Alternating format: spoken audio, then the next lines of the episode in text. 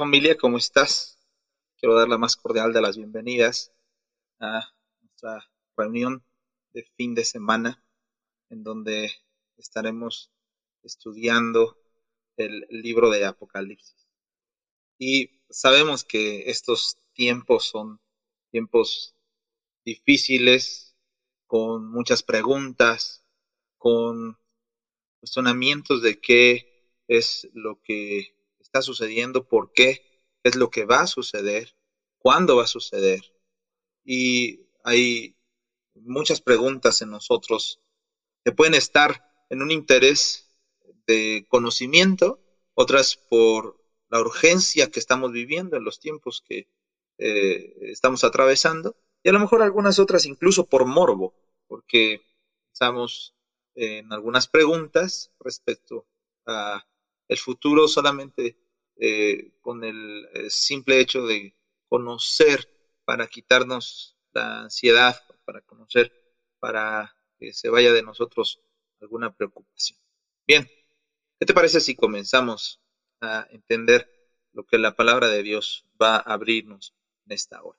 Y eh, vamos entonces al capítulo 1 del libro de Apocalipsis. Encontraremos que el libro de Apocalipsis fue escrito por el apóstol Juan y fue escrito por el apóstol Juan en un tiempo eh, donde la sociedad cristiana estaba viviendo una persecución violenta de parte del imperio romano. Eh, encontraremos ah, en general eh, que Apocalipsis se divide en dos partes que se divide eh, en eh, un enfoque en donde podemos eh, verlo literalmente, cada una de las palabras, y también en lo que ha ido sucediendo a lo largo de la historia de la iglesia. Hay varias secciones de este libro de Apocalipsis. en su contenido tenemos a Dios dando a conocer la revelación de Jesucristo eh, y enviándola a Juan por medio de su ángel para que se beneficiaran todos los que leyeran, todos los que escucharan este libro. ¿Qué significa Apocalipsis? Apocalipsis significa aquello que se está revelando, aquello que estaba oculto, pero que ahora se está mostrando. Eh, Apocalipsis es un libro de profecía, es un libro que nos hablará acerca del futuro, es un libro que nos hablará acerca de la segunda venida, se centra muy especialmente en la segunda venida de nuestro Señor Jesucristo. Y el autor, que es eh, Juan, el apóstol, nos llevará a un entendimiento en este libro de lo que no solo sucederá con la venida de nuestro Señor, sino también lo que sucederá con la iglesia y lo que sucederá con aquellos que no creyeron en la palabra de Dios. Eh, cuando nosotros estamos viendo los destinatarios a quienes está dirigido y el propósito de este libro, encontraremos que Juan se eh, manifestó en su escrito eh, a las iglesias que estaban en la provincia de Asia, Éfeso, Esmirna, Pérgamo, Teatira, Sardis, Filadelfia y la Odisea. Y sin embargo, no hay una mención de otras congregaciones que estaban ahí, como Lara, Colosas y Hierápolis, aunque estaban muy cercanas a la Odisea. Eh, veremos cómo el apóstol Juan también tiene un propósito, una causa por la cual quiere dirigirlo a la iglesia. Y es porque eh, la iglesia estaba ubicada, estas iglesias que estaban ubicadas en Asia, eh, podía eh, llevar este mismo mensaje a otras iglesias por su ubicación. Quiere decir que el mensaje se iría extendiendo en círculos más amplios por todo el mundo hasta que llegase a la iglesia conocida en ese entonces. Vamos a encontrar muchos símbolos, eh, como por ejemplo el número siete, estas siete iglesias, eh, eh, los simbolismos de lo completo, de lo que sugiere que Jesús está dirigiendo a todos los creyentes cristianos de todos los lugares y de las épocas. Eso nos alcanza también a nosotros.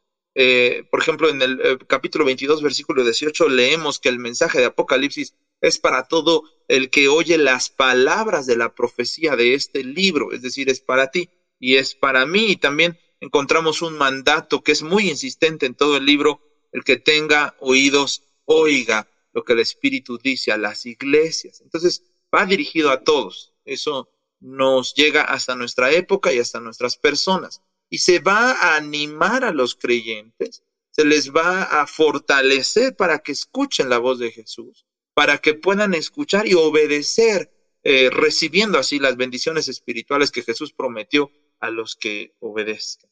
Y entonces el propósito de Apocalipsis no es meter miedo, no es meter un terror en las personas. La mayoría de nosotros podemos escuchar Apocalipsis y decimos, es el fin, vienen guerras, viene hambre, viene pestes, viene juicios de Dios y viene eh, el fin de Apocalipsis, de escribirse este libro, es alentar y consolar a los creyentes en su lucha contra Satanás y contra sus huestes.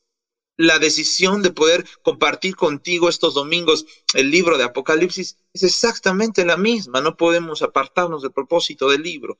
Queremos alentarte en este tiempo y mayormente en este tiempo, queremos alentarte a eh, luchar contra Satanás y contra sus huestes y que en esa lucha seas consolado por el mensaje que trae este libro para tu vida. El conflicto entre Cristo y Satanás que manifiesta Apocalipsis nos manifiesta a un eh, victorioso, nos manifiesta un vencedor, quien es eh, Cristo, por supuesto. Cristo es quien vence, Cristo es quien alienta a su pueblo a resistir todas las embestidas del malvado, porque la Biblia nos dice en el 3.21 Apocalipsis, también ellos reinarán con Cristo y se sentarán con Él en su trono. Entonces este es un consuelo que tú y yo como creyentes tenemos. ¿Por qué? Porque según el capítulo 7, 17 y el capítulo 21, versículo 4 dice que Dios ve nuestras lágrimas y las enjuga, las limpia.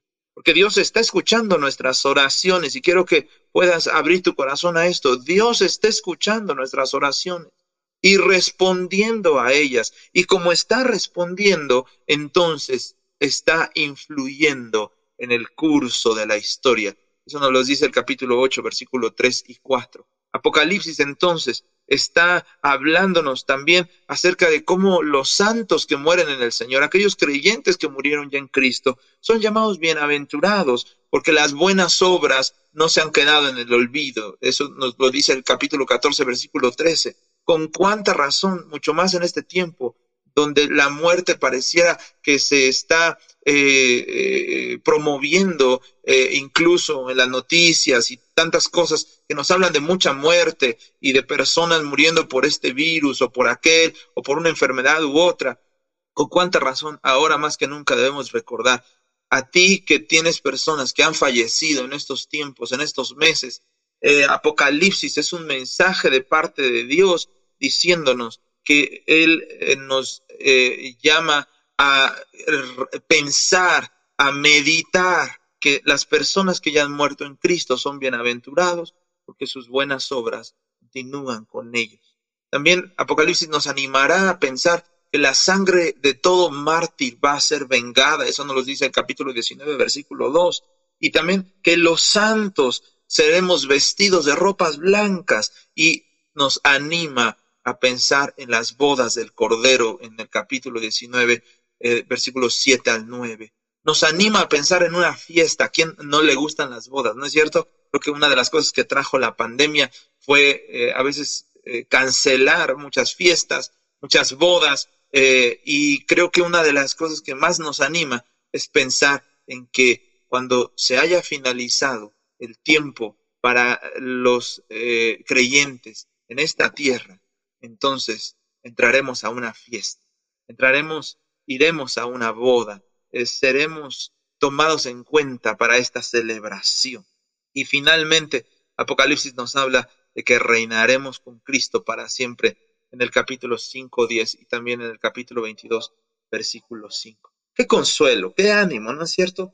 Como te decía, Apocalipsis no es un libro de terror, Apocalipsis es una historia donde veremos eh, dirigir nuestra atención hacia el juicio del mundo y a la victoria final para la iglesia. Repito esto, nuestra atención en Apocalipsis deberá centrarse en el juicio de este mundo y en la victoria final para la iglesia.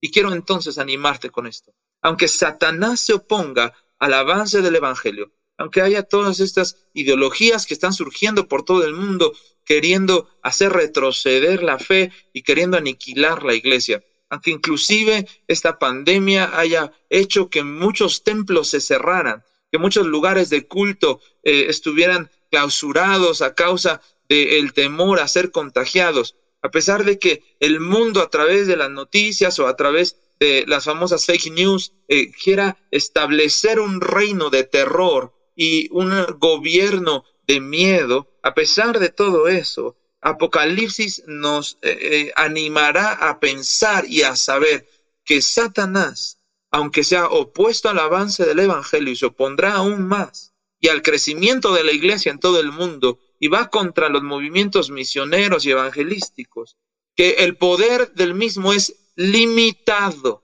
y llegado el momento, Dios acabará con él y todos sus agentes serán arrojados al lago de fuego. Eso nos lo dice capítulo 20, versículo 10.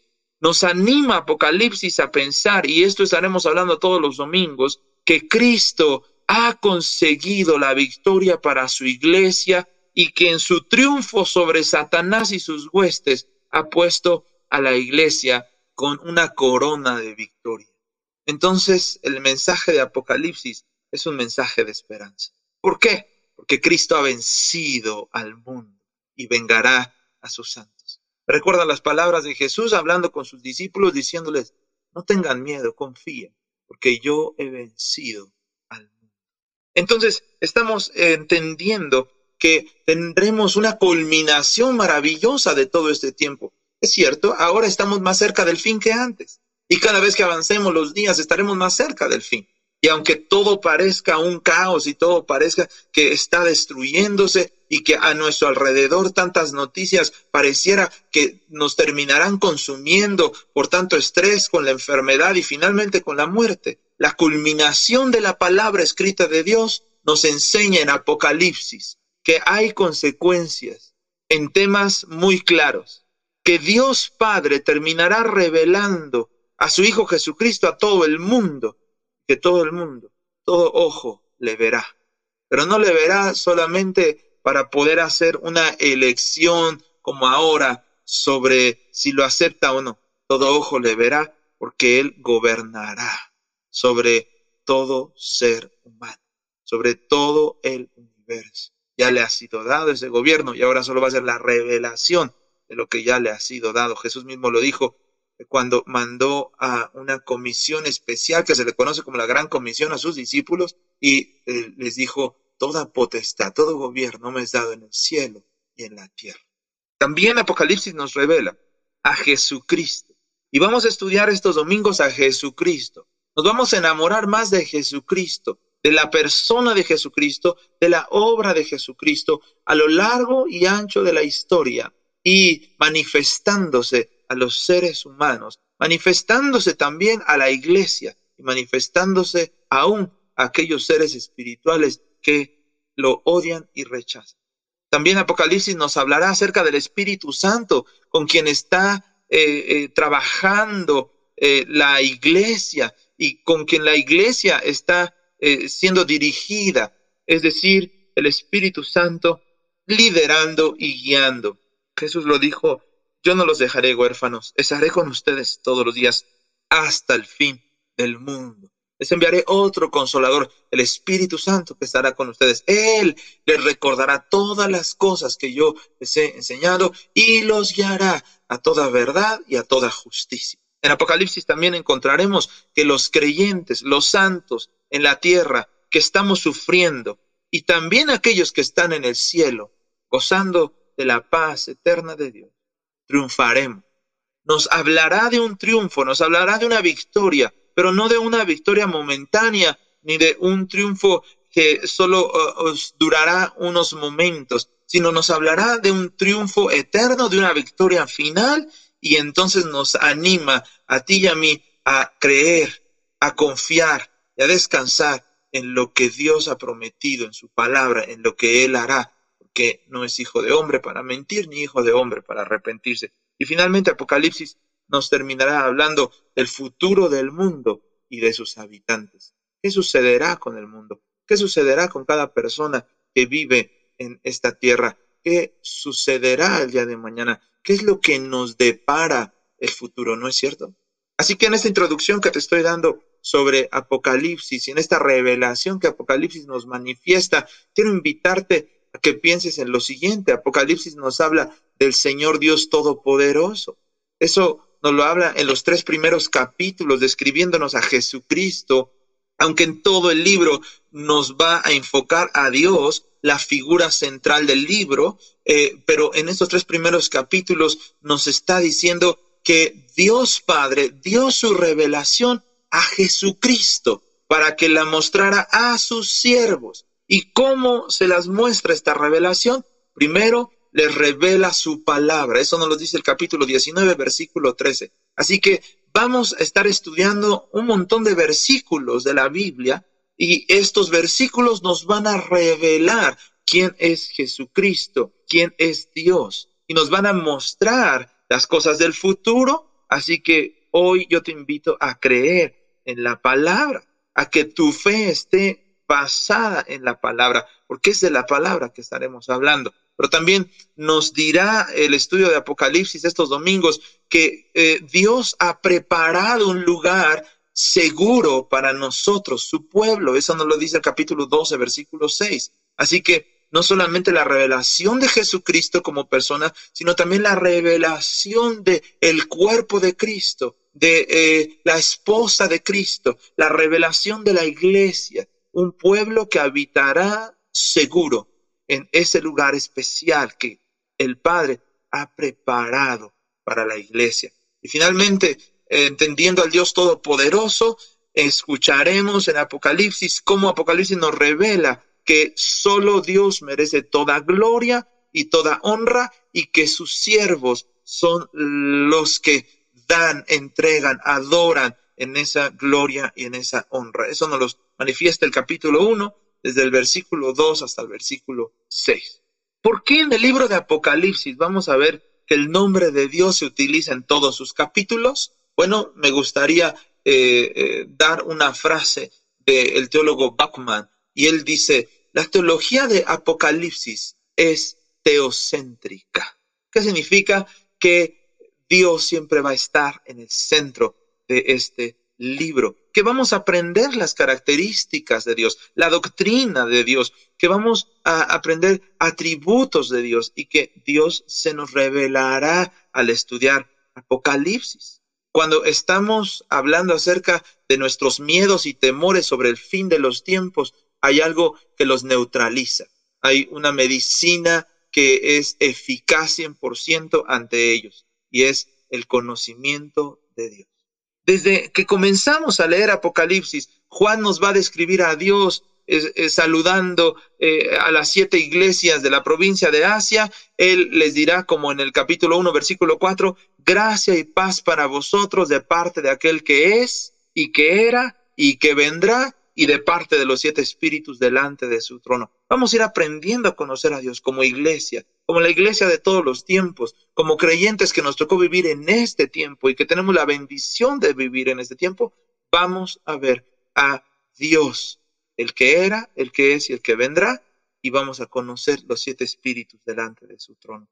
Y esa es la primera mención del trono de Dios. Y en el libro de Apocalipsis va a ser una expresión fundamental, la vamos a encontrar desarrollada en muchos de los capítulos, como 45 veces, en donde leeremos el trono de Dios. ¿Por qué? Porque la Biblia nos dice que Dios desde ese trono gobierna el universo y que aún en medio del diluvio Dios sigue gobernando. ¿Qué quiere decir? La Biblia nos está diciendo que hay una sede de autoridad mundial universal, que hay una sede de autoridad encima de todo gobierno, de todo dominio, de toda potestad, y esa sede de gobierno universal, mundial, es el trono de Dios. De ahí se desata todo el poder, de ahí se desata toda la santidad y todo esto induce a las criaturas a una sola reacción y es adorar al que vive por los siglos de los siglos.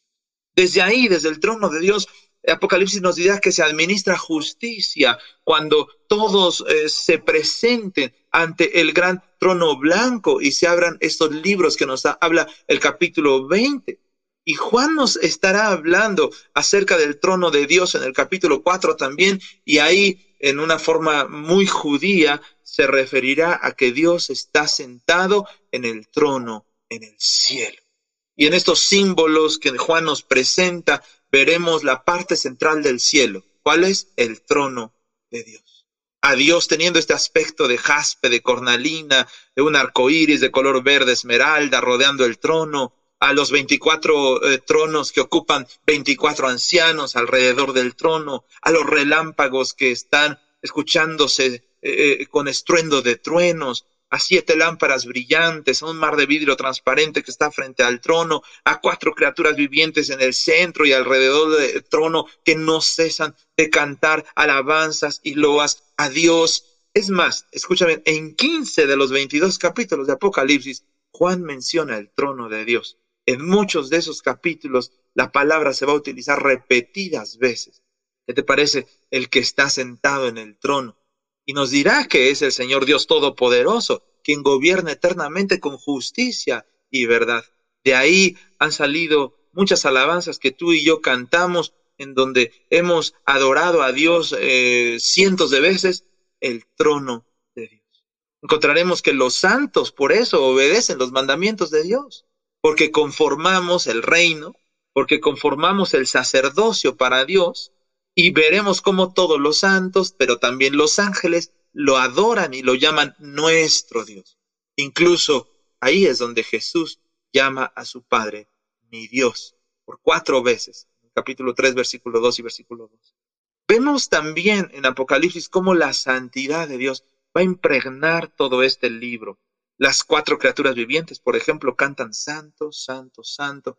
Es el Señor Todopoderoso quien es, quien era y quién vendrá. Y en la primera parte de ese cántico está muy relacionado al profeta Isaías, cuando los serafines que nos presenta en el capítulo 6, versículo 3, Isaías, nos dice, utilizando, utilizando palabras semejantes. Veremos al creador de este mundo, adorado por todas sus criaturas. Veremos cómo los santos se, se presentan delante del trono para adorar, cómo tienen el privilegio de ingresar al templo de Dios y, son quienes están morando en la nueva Jerusalén. Wow, son cosas maravillosas que estaremos descubriendo en este libro de Apocalipsis. Veremos también qué sucederá con aquellos que blasfeman el nombre de Dios, con aquellos que merecen la ira de Dios, con los que endurecieron su corazón y se negaron a arrepentirse. Veremos lo que Dios hace con su ira y expresando incluso su amor y veremos cómo Dios muestra su amor hacia los santos, dándoles vida, preparándoles un lugar en medio del desierto, cumpliendo sus promesas, siendo una fuente de luz para ellos. Otra de las cosas que veremos hablando del Dios Todopoderoso en Apocalipsis es que veremos cómo Satanás demuestra ser un gran imitador de Dios. Se presenta en el libro en tres formas, el diablo, la bestia, el falso profeta, el dragón, o sea, Satanás estando de pie a orilla del mar, cuando una bestia sale del abismo, todo esto imitando a Dios, que creó el mundo a partir de estas aguas. El falso profeta, por ejemplo, es decir, esta bestia que sale de la tierra, quiere engañar a los habitantes de la tierra para que le rindan pleitesía a la bestia, y de alguna manera lo logra. Encontraremos, pues, cómo esto es la imitación del verbo de Dios y del Espíritu que induce a los santos a que adoren a Dios. Satanás no puede ser original. Él siempre es un imitador. Él siempre está arremedando a Dios. Pero al igual que Dios, fíjate, Satanás tiene su trono. Sus súbditos lo adoran. Sus reyes lo sirven. Esos reyes y la bestia reciben autoridad para gobernar y solo por el tiempo que Dios ha determinado. Pero hay algo maravilloso que nos anima esta hora en el estudio de Apocalipsis, en esta introducción, y es que la derrota de Satanás está asegurada. aunque está este trío maligno, Satanás, la bestia, el falso profeta, ellos van a ir al lago de azufre ardiente y van a ser atormentados por los siglos de los siglos. Apocalipsis va a personificar el mal en Satanás, pero nos va a decir que llega a su fin cuando el Hijo de Dios aparece victorioso y le pronuncia su sentencia. Entonces, Apocalipsis también nos habla del Cristo victorioso. Sabes que más de 60 años después de que Jesús ascendió a los cielos, se presenta Juan en la isla de Patmos, donde tiene la revelación del Apocalipsis. Mientras estuvo en la tierra, nuestro Señor Jesucristo se apareció en forma glorificada a este círculo íntimo de tres discípulos, Pedro, Santiago y Juan. Pedro nos escribe acerca de este evento y nos dice que él y sus compañeros fueron testigos de la majestad de Jesús, porque recibió honra y gloria de Dios el Padre cuando esta voz desciende sobre él de la gloria de la majestad. Y después, eh, en su resurrección, Jesús se aparece diez veces a sus seguidores, aunque a veces no lo reconocen en este estado de gloria. Y del mismo modo, ahora Jesús se aparece a Juan. Y se aparece de una forma para que el apóstol lo asimile, porque nos dice el capítulo 1, versículo 17, que Juan cayó a sus pies como muerto.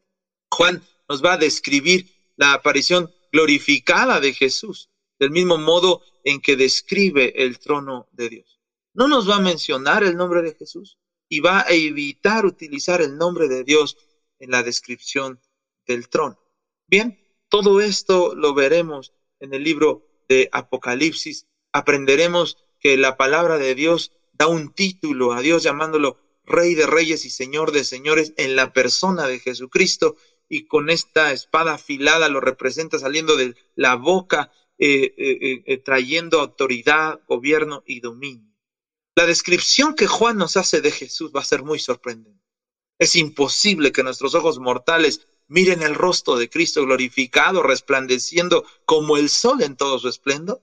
Apocalipsis lo describe como con ojos llameantes y todos postrándose delante de él en adoración gobernando en majestad, en gloria, como el que ha sido coronado repetidas veces con muchas coronas, y que las palabras que salen de su boca penetran, juzgan los pensamientos, las actitudes humanas, de tal manera que nada queda oculto. Nos recuerda mucho al escritor de Hebreos en el capítulo 4, versículo 12 y 13. También nos referirá a Jesús este color blanco, representado su cabeza, su cabello, simbolizando su pureza, su integridad. Y tal vez te preguntarás, ¿Y por qué me hace ah, falta o por qué me hace bien entender todo esto? Porque entonces sabremos que el Cristo exaltado como sacerdote real ocupa el centro de su iglesia. Y que como centro de su iglesia, ahí sosteniendo a los siete ángeles mensajeros de las siete iglesias en su diestra protectora, ahí dirigiéndose a las siete iglesias de esta provincia de Asia con mensajes de alcance universal, desde ahí hace posible que la luz del Evangelio resplandezca en un mundo espiritualmente en tinieblas. El libro de Apocalipsis nos llevará a entender que tú y yo predicamos y que cuando predicamos no lo hacemos esperando a ver qué efecto sucede, lo hacemos creyendo que la luz predomina sobre las tinieblas y que las tinieblas no han podido luchar contra ella. También veremos a Jesucristo como rey, gobernando con esta vara de hierro que nos habla en varios capítulos eh, Juan y juzgando con justicia. Nos lo hace ver como el león de la tribu de Judá, como la raíz de David, que es este título mesiánico para el rey de reyes. Veremos cómo los adversarios incluso van a pedir a las montañas, a las rocas, que los oculten ante los ojos de Dios, que está sentado en ese trono, ante la ira del Cordero de Dios, aquel que fue crucificado como una oveja llevado al matadero, ahora regresa como este león victorioso y rugiente, encabezando una gran victoria para su iglesia, para sus amados, para los que él eligió desde antes de la fundación del mundo. Veremos cómo el Cordero de Dios está guiando a sus santos, a los que compró, y los santos clamando en este altar, eh, clamando por justicia frente a los enemigos de Dios, pero Dios esperando a la consumación de todos los tiempos. Y veremos finalmente al Cordero de Dios estas bodas del Cordero. La esposa, el Espíritu, suplicando al sacerdote real Jesucristo, ven pronto. Entonces, hemos visto al Padre, hemos visto al Hijo, el Hijo diciendo, yo soy el alfa y el omega, yo soy el primero y el último. El Hijo prometiendo, serán sacerdotes de Dios y de Cristo y reinarán con Él por mil años. Y diciéndonos en, eh, en Apocalipsis, y el trono de Dios y del Cordero estarán en la ciudad. Sus siervos los servirán, verán su rostro, su nombre estará en su frente. Pero también Apocalipsis nos habla acerca de el Espíritu Santo. Lo que te estoy diciendo es que Apocalipsis nos está manifestando a Dios en su Trinidad, Padre, Hijo, Espíritu Santo. Y ahí encontraremos tanto a Pablo, a Pedro enseñando esta doctrina de la Trinidad, eh, pero Juan de una forma más indirecta tal vez, mencionando a las tres personas de la Trinidad. ¿Qué te parece en el saludo a las iglesias en la provincia de Asia? El que es y que era y que vendrá.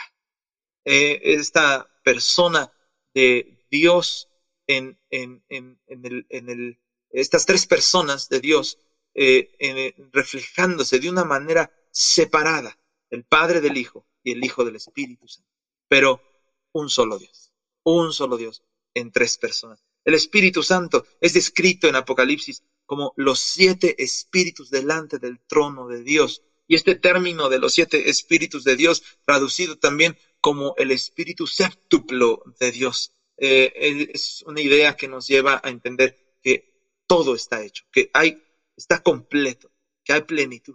El Espíritu Santo, el Espíritu de Dios, eh, lo veremos en el Apocalipsis eh, relatado por Juan de una manera hermosa. El Espíritu estando de pie ante la puerta abierta al cielo, el Espíritu llevando a Juan de aquí para allá. es como si Juan dijera, estoy con el Espíritu en Patmos, en esta isla. Por tanto, permaneció en el Espíritu. Y entonces, los tres pasajes que encontramos en Apocalipsis, en el 4.2, en el 17.3 y en el 21.10, estamos describiendo al Espíritu en acción con Juan, llevándolo, trayéndolo, para que esta visión sea una visión manifestada en plenitud. Encontraremos al Espíritu Santo, pues, revelándonos la verdad de Dios por medio de Jesucristo. ¿No es cierto? Ahora es lo que necesitamos. Espíritu Santo, revélanos a Cristo. Espíritu Santo, revélanos al Padre. Espíritu Santo, revélanos tu palabra. Por eso es que Apocalipsis dirá, el que tenga oídos para oír, que oiga lo que el Espíritu dice.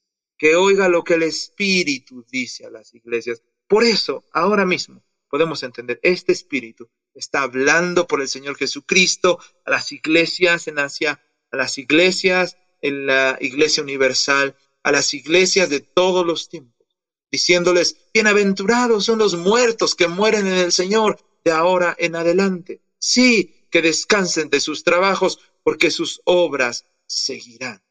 Y finalmente, no solo vemos la Trinidad, sino vemos a los santos, a los creyentes, nos vemos nosotros en Apocalipsis, porque la, eh, la profecía está dirigida hacia nosotros y tú y yo podemos entender entonces cuál es nuestro papel, cuál es nuestro rol, cuál es nuestra función en esto.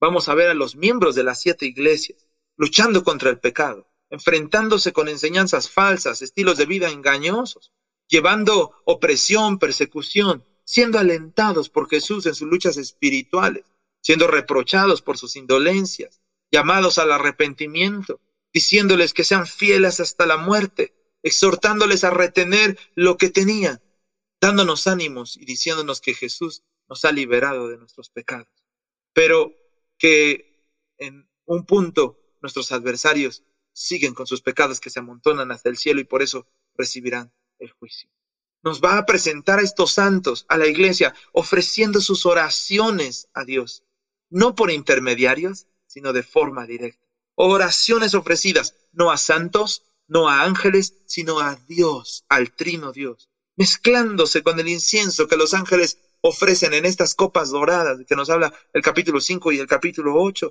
y ofreciendo estas oraciones de una manera individual, pero también de una manera colectiva, incluso cuando hay silencio en el cielo, nos dice el capítulo 8, versículo 1, por una media hora. Dios escucha las voces de su pueblo en la tierra cuando lo llaman en medio de sus aflicciones. Con eso quiero concluir este tiempo. Dios escucha Y el momento para la respuesta final de Dios viene cuando Cristo regrese, cuando Cristo traiga su juicio sobre los malos y su recompensa sobre los santos. Es cierto, debemos sufrir persecución por causa de la palabra de Dios y del testimonio de Jesús y por Jesús la sangre podrá ser derramada hasta el punto que ahí se describa a los opresores como emborrachándose con esa sangre, pero un aliento a todos los mártires en la tierra por causa de Jesucristo. Apocalipsis alaba a los santos por su paciencia y su fe en Dios, por su perseverancia y por su confianza, que nunca son ineficaces, y porque sus obras justas los seguirán. Y aunque el Satanás y la bestia y el falso profeta quieran luchar formidablemente, ganar batallas, Cristo es el vencedor y lidera a los suyos hacia la victoria. Apocalipsis va a atribuir la victoria a Cristo y a sus seguidores. Así que yo te animo. El mensaje que estamos a punto de estudiar en este libro de Apocalipsis es maravilloso, esperanzador, lleno de victoria, con bienaventuranzas, donde aprenderemos a temer al Señor y a glorificar su nombre, porque Él es santo, porque todas las naciones vendrán delante de Él y lo adorarán, donde aprenderemos a conocer al santo y al verdadero, aquel cuyas palabras son fieles y verdaderas. Tú y yo tenemos el privilegio de, descubrir en esta profecía el testimonio del apóstol Juan revelándonos este mensaje maravilloso de victoria sobre el mal, de Cristo reinando con su pueblo y, en principio y consumación, una realidad total de esperanza, de consuelo, de triunfo. ¿Estás listo entonces? Por eso quiero dejarte solamente con las palabras primeras de Apocalipsis capítulo 1 y así concluir este sermón. Y las palabras del capítulo 1 nos llevan a una invitación muy dulce, pero muy firme, muy especial, pero muy personal. Y la invitación que nos dice el versículo 3 del capítulo 1 es, Bienaventurado es quien lee en voz alta y los que oyen las palabras de esta profecía y hacen caso de las cosas escritas en ella. Bienaventurado. Bienaventurado habla de personas que son bendecidas, que les va bien, que son llenas de la bendición de Dios. Bienaventurado habla de las personas que no viven por la suerte o por el destino, sino por la palabra de Dios. Bienaventurado habla de personas que están alegres, llenas de gozo, de esta energía celestial, porque han escuchado, han leído, están entendiendo el Apocalipsis. Y da una sola razón, porque el tiempo está cerca. Y es la misma razón que yo te quiero dar en esta hora, porque el tiempo está cerca. No tengas terror, no tengas ningún miedo, nos acercaremos a esta profecía bíblica que nos habla de los últimos tiempos. Muchas de las cosas que sucederán en estos próximos días, muchas de las cosas que sucederán en estos próximos minutos de este reloj que está a punto de sonar las doce. Y yo quiero invitarte para que juntos descubramos en esta bienaventuranza, en esta bendición que nos da Dios, que el tiempo está cerca. El tiempo del fin del mundo, como lo conocemos, está cerca. Pero eso no nos aterra, nos llena de esperanza, porque nuestro Dios reina y nosotros reinaremos con él. Recuerda que este video lo puedes compartir con todos tus amigos, con tus familiares, puedes invitar a otros a que se sumen a este estudio de Apocalipsis que haremos todos los domingos en punto de las 7 de la noche por Facebook Live.